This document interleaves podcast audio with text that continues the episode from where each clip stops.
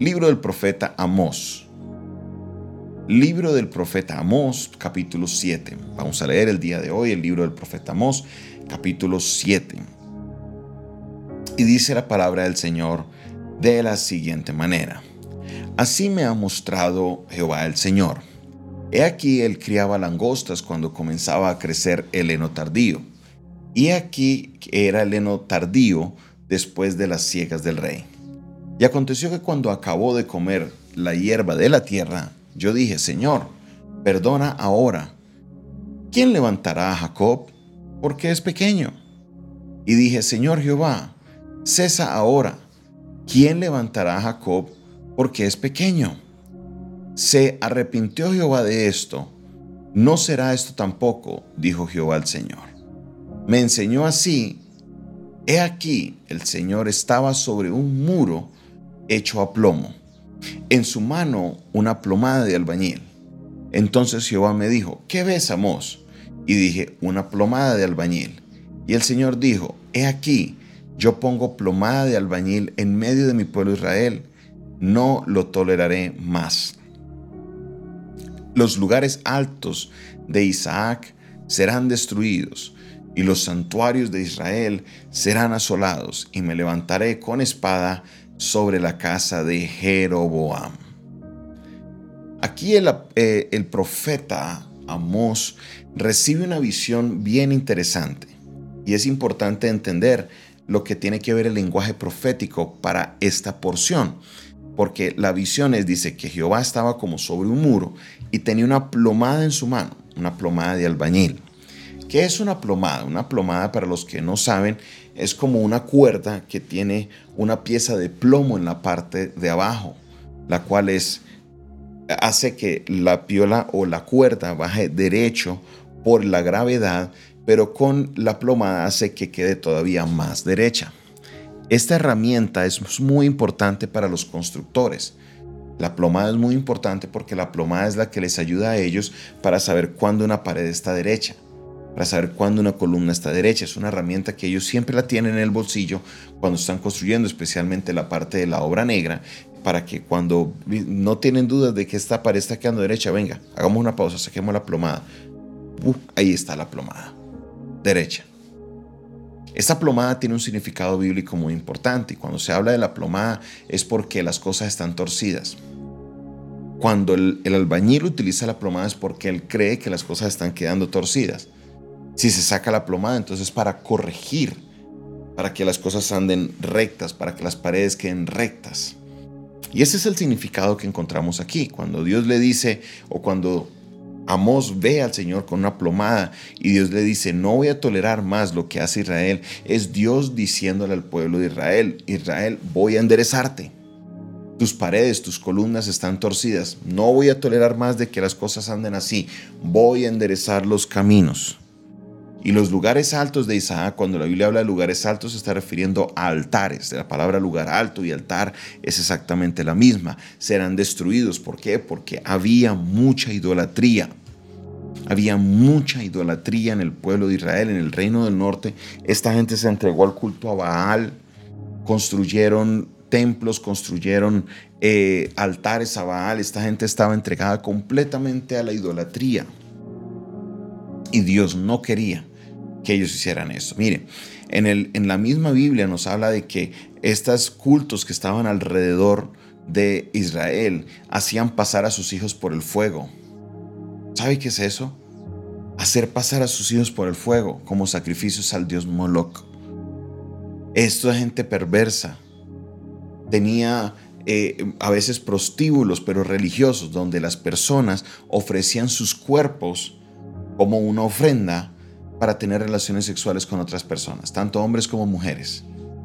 Esas fiestas eran unas cosas locas. ¿No recuerda usted cuando Moisés desciende del, del monte y se encuentra que esta gente está adorando a un becerro, al becerro de oro? Cuando los encuentra, los encuentra desnudos, cada uno haciendo su locura.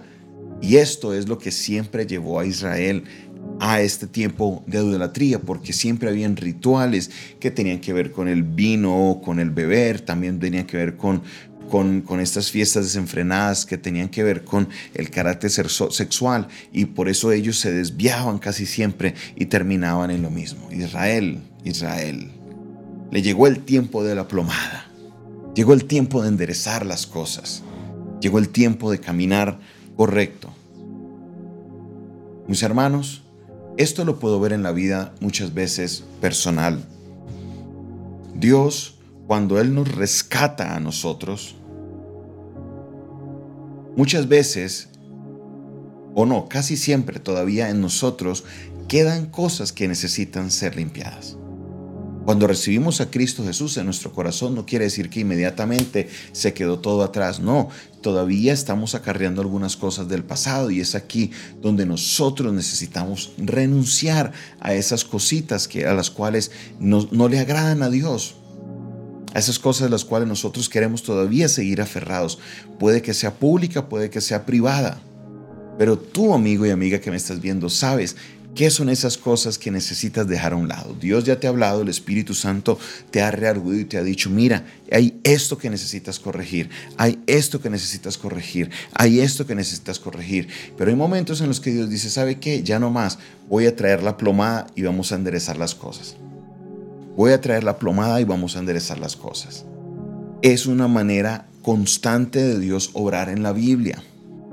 ¿Y cuál es el fin de la plomada? Le hago una pregunta. ¿A usted le gustaría ver una pared torcida? ¿Para qué una casa hace con una columna torcida? ¿Qué tanto soporte le puede brindar a una casa una columna o una viga que haya quedado torcida? Ninguna. No es ni estéticamente bonito, ni tampoco le es funcional, porque una columna que está torcida fácil se puede doblar y caerse. Entonces, si Dios tiene que traer la plomada para corregir, si tener paredes torcidas y columnas torcidas estuviera bien, la plomada no existiría. Pero la plomada existe porque las cosas deben de quedar derechas, especialmente en la construcción. Por esto es una herramienta tan importante. Si Dios dice voy a traer la plomada sobre Israel es porque para ellos es necesario que anden en el camino correcto. No pueden seguir por ahí andando en sus maneras torcidas porque los que se hacen el mal son ellos mismos.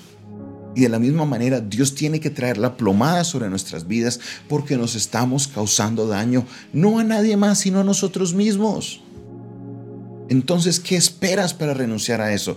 ¿Qué esperas para dejar esas formas de vivir? ¿Qué esperas para dejar esas cositas que todavía vienes arrastrando de tu vida pasada? Hoy es el día en el cual tú necesitas decir, no más, no más.